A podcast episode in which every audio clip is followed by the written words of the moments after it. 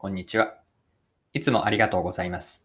今回が初めての方はよろしくお願いします。パーソナリティの多田翼です。この配信はビジネスセンスを磨くというコンセプトで毎日更新をしています。今日は何の話なんですけれども、副業を取り上げます。副業をやっていくにあたっての姿勢ですね、マインドセットを、副業をどういうふうに位置づければいいか。それを、あの、Google のあるカルチャーがあるんですけれども、それを参考にしながらも、どう副業をやっていけばいいのかなというのを皆さんと一緒に考えていければなと思っています。それでは最後までぜひお付き合いください。よろしくお願いします。はい。え今日は副業についてです。え皆さんは副業されているでしょうか？ますでに副業をやっている方もいれば、これからやってみたいなと、副業に関心を持っていらっしゃる方もいるのではないでしょうか。で今回はですね、じゃあ副業をどうやってやっていけばいいのかについて、ま具体的な方法というよりも、副業のこう位置づけ捉え方、マインドセットですね。副業に対するどんな姿勢を持っておけばいいのかなというのも、私の過去の経験もご紹介しながらご紹介したいなと思っています。はい。では、副業をどんな位置づけで持っておけばいいのでしょうか。で、これは私の考え方なので、あくまで参考として、あの、唯一絶対があるわけではないので、え参考になればなと思っています。で副業の位置づけなんですけれども、私はま本業に対してですね、本業に対して副業をどう位置づけるかなんですけれども、整理すると3つあるなと思いました。1つ目は、ま、リスクを取りに行けることですね。もう少し別の表現をすると、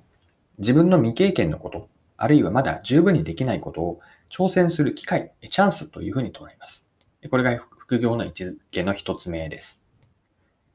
二つ目がそのリスクを取るからつながっているんですけれども、早めに小さな失敗を経験できるチャンスです。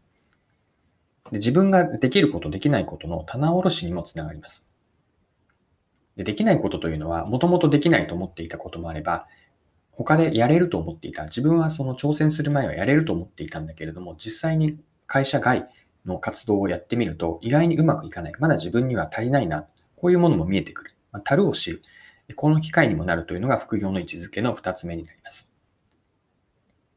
で、三つ目、副業の位置づけなんですけれども、相手に価値を提供して他者貢献をする。それを通して広く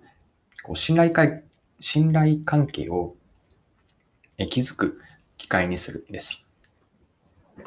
で、三つを俯瞰したときに、一つ目と二つ目はまあ自分のことなんですよね。自分がリスクを取りに行って、そしてそれによって自分ができること、できないことの棚卸し、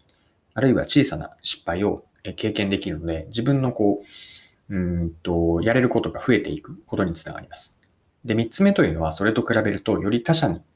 矢印が向いているんですけれども、やはり副業をするためには何かしらの貢献をしたいなと私は考えました。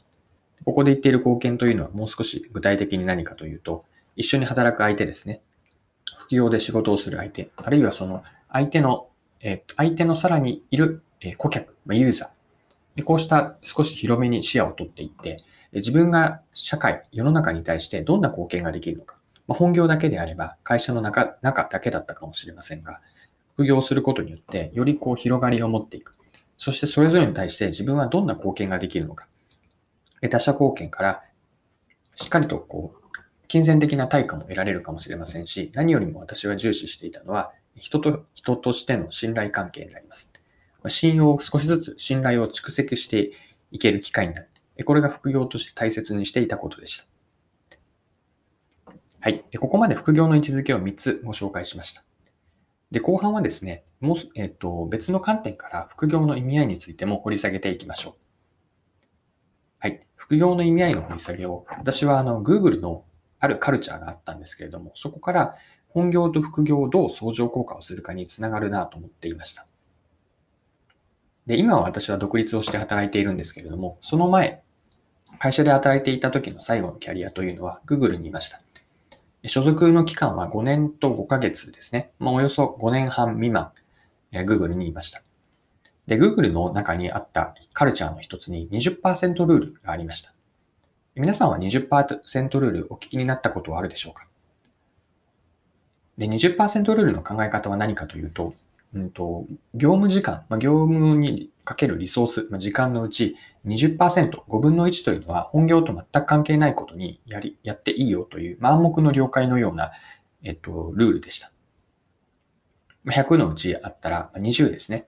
5分の1なので、まあ、単純計算すると、月曜日から金曜日までのうちの1日分というのを、えー、本業とは関係ないところに、うんと、やってもいいよという社内副業のようなイメージですかね。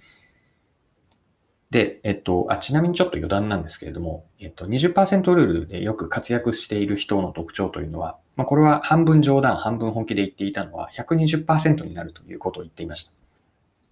これは何をして意味しているかというと、本業、自分の、こう、えっと、やらなければいけないこと、チームとしてやらなければいけないこと、もともとあった仕事内容に100やっていて、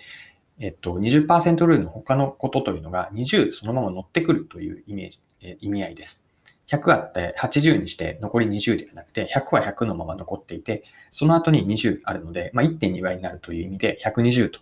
いうことを、あの、半分冗談でよく言っていました。これは私も体感としては、あの、実際にそうだなというふうに思ったこともあります。はい。で、話を戻すと、この Google の20%ルールから副業を本業に活かすヒントがあると思うんですね。まあ、同じようなリソースで、例えば自分の使える時間が100あったとして、20を副業に戻すとします。20%ルールで大事大事にしていた考え方があって、それは何かというと、20%ルールでやったことというのを本業に活かすどうすれば活かせるかと考えることでした。まあ、経験を活かすのもあるし、社内のその人的ネットワークですかね。えっ、ー、と、Google に今いろんな人がいるので、20%ルールをやっていなければ、こう、コミュニケーションすることがなかった、ま、知り合うきっかけがなかったような優秀な人々と繋がれるというメリットもありました。これは副業と本業に一般化した時にも全く同じだと思うんですね。